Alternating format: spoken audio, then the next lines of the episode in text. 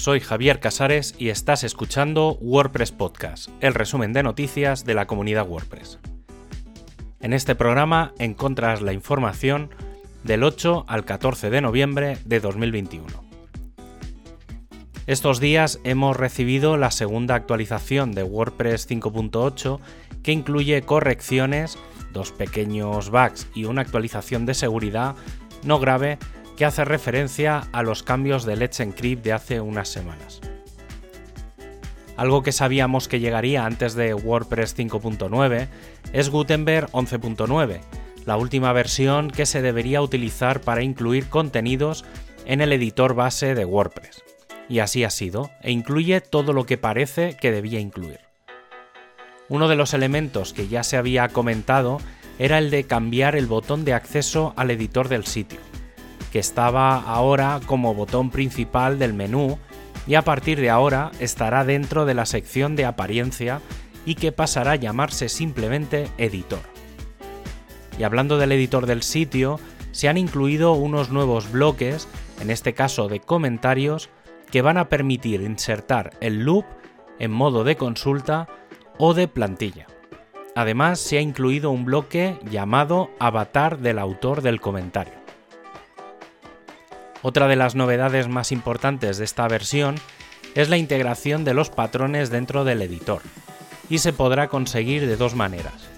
Cuando vayamos al listado de bloques tendremos la opción de los patrones con un top navegable directamente desde el menú, o la nueva opción que permite abrir una ventana modal y navegar por todos los elementos de forma amplia y con más detalle y aunque ya sabemos que WordPress 5.9 no va a incluir la nueva gestión de menús, no quita que los experimentos sigan y se haya simplificado el sistema para conseguir dos cosas.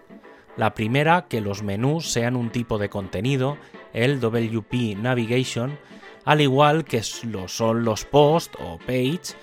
Por otro, que el listado de menús sea igual que el de entradas o cualquier contenido habitual de WordPress, lo que simplificará el aprendizaje de los usuarios. La tipografía es otro de esos elementos que no estará en WordPress 5.9, al menos no con las novedades que se supone que deberán estar, pero sí que vamos a ver cambios en la gestión. Tendremos en el panel de herramientas una nueva sección de tipografía que nos permitirá elegir el estilo, el tamaño o el espaciado.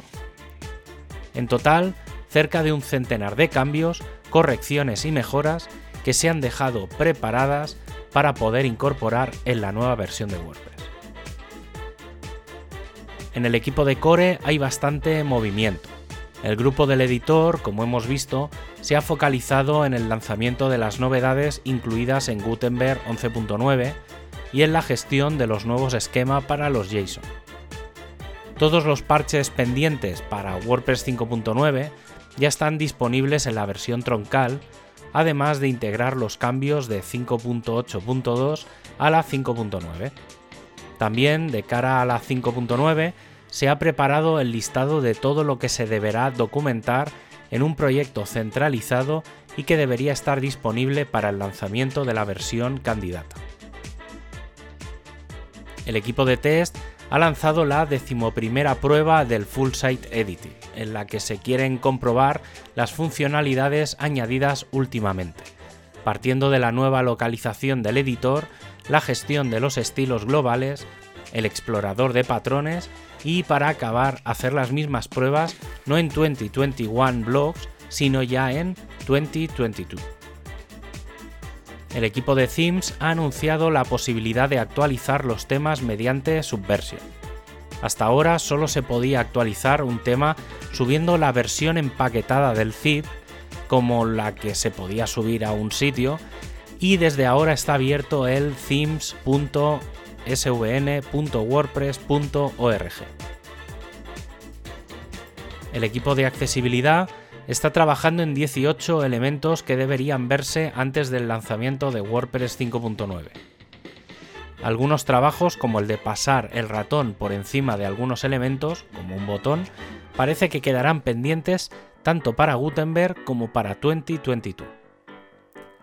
Y finalmente, BuddyPress 10.0 necesitará WordPress 5.4 para funcionar como versión mínima. Entre algunas de las novedades previstas estarán las de las actividades sin contenido, las peticiones para pertenecer a un sitio por parte de un usuario, el usar la sección de salud del sitio para avisar de necesidades del plugin y otras mejoras técnicas relacionadas con PHP. Las fechas para su lanzamiento siguen fijas. El 20 de noviembre la beta y el 24 de diciembre la versión final. Y hablando de fechas, ya sabemos cuándo será el State of the World de este 2021, el evento en el que Matt nos pone al día de lo ocurrido a lo largo del año y de lo que vendrá. Será el 14 de diciembre entre las 15 y 17 horas en tiempo universal, es decir, de 4 a 6 de la tarde en España, de 9 a 11 de la mañana en México o de 12 a 2 de la tarde en Buenos Aires. Y si quieres verte representado, tienes disponible la encuesta anual en la que puedes explicar tu experiencia con WordPress tanto si simplemente usas la herramienta como si participas activamente en la comunidad. Ya sabes que tienes todos los enlaces para ampliar la información en wordpresspodcast.es. Un abrazo y hasta el próximo programa.